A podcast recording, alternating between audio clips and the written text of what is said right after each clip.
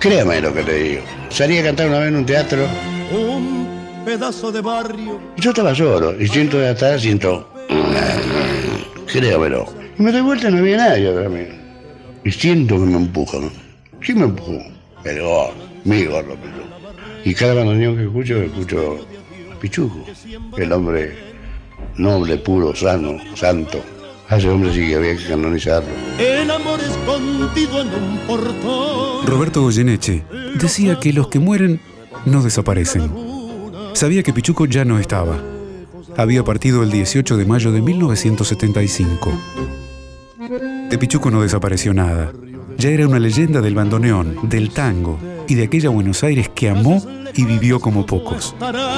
Bueno, yo paraba mucho en los 36 Villares, frente al Teatro Nacional. Ahí parábamos mucha gente. El que no conoció el Buenos Aires ese no puede saber lo que fue. Había nacido el 11 de julio de 1914 en una casa de la calle Cabrera, entre La Prida y Anchorena, a pocas cuadras del mercado de Abasto. Y nos mudamos a una cuadra, a Soler y Gallo. Y ahí me crié, ahí nacía la vida, ahí empecé a estudiar. Y el barrio es un barrio viejo también. Fanático de River, jugaba de centrojaz en un club de barrio y descubrió el sonido del bandoneón que venía de los bares cercanos durante sus correrías infantiles. Bueno, antes de ponerme el bandoneón en la rodilla, me ponía la almohada de la cama en la rodilla. Hacía como que trababa el bandoneón con la almohada. Eso era muy chico y tendría nueve años. Y el primer fuelle se lo regaló su madre a los 10 años. Le salió demasiado barato, solo pagó la primera cuota. El vendedor falleció y ningún familiar reclamó el resto de la deuda.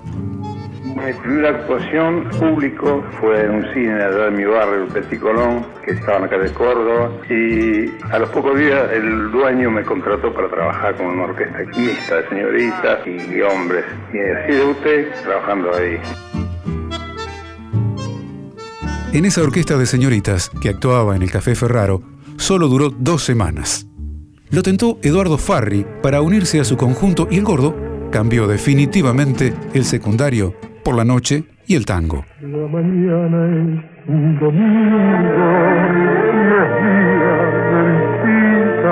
Mi primer tango lo hice con Gagliardi, medianoche.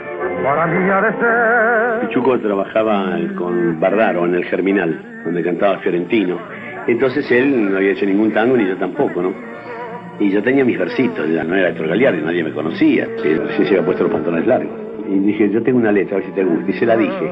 Y bueno, después me dio la alegría de que ese lo estrenó Charlo en Radio Fénix.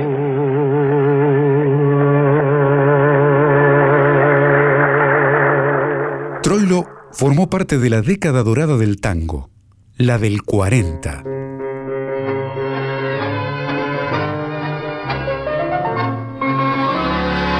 Su olfato popular le hizo saber que tenía que rodearse de buenos poetas y excelentes cantores y arregladores, y se dio el lujo de convocar a los que hicieron historia.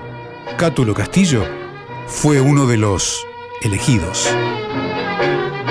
Es un tango que yo quiero. Amo, amo, así en la, en la verdad de la palabra, en la profundidad de la palabra, porque me unió por primera vez al quien le llaman el lama de Buenos Aires, al gordo Troilo. Entre sus arregladores hubo artistas de la talla de Astor Piazzolla, Julián Plaza y Raúl Garelo. Y entre sus cantores descollaron voces como Francisco Fiorentino, Floreal Ruiz, el polaco Goyeneche, Edmundo Rivero y Nelly Vázquez.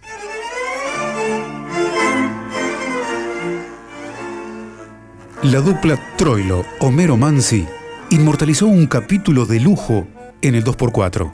El poeta partió muy joven. Parece ser que llamaras a la puerta.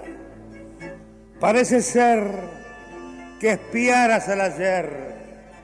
Y entre una y otra cosa avanzó la vida de todas esas cosas y te dijo de lejos, barba, barba, estoy cerca, tan cerca que casi no te oigo. Ella nunca alumbraré con las estrellas. Cuando la muerte venga, la voy a recibir con los brazos abiertos, declaró un troilo resignado cuando ya presentía el encuentro impostergable en aquella noche del 18 de mayo de 1975. Todo ha muerto.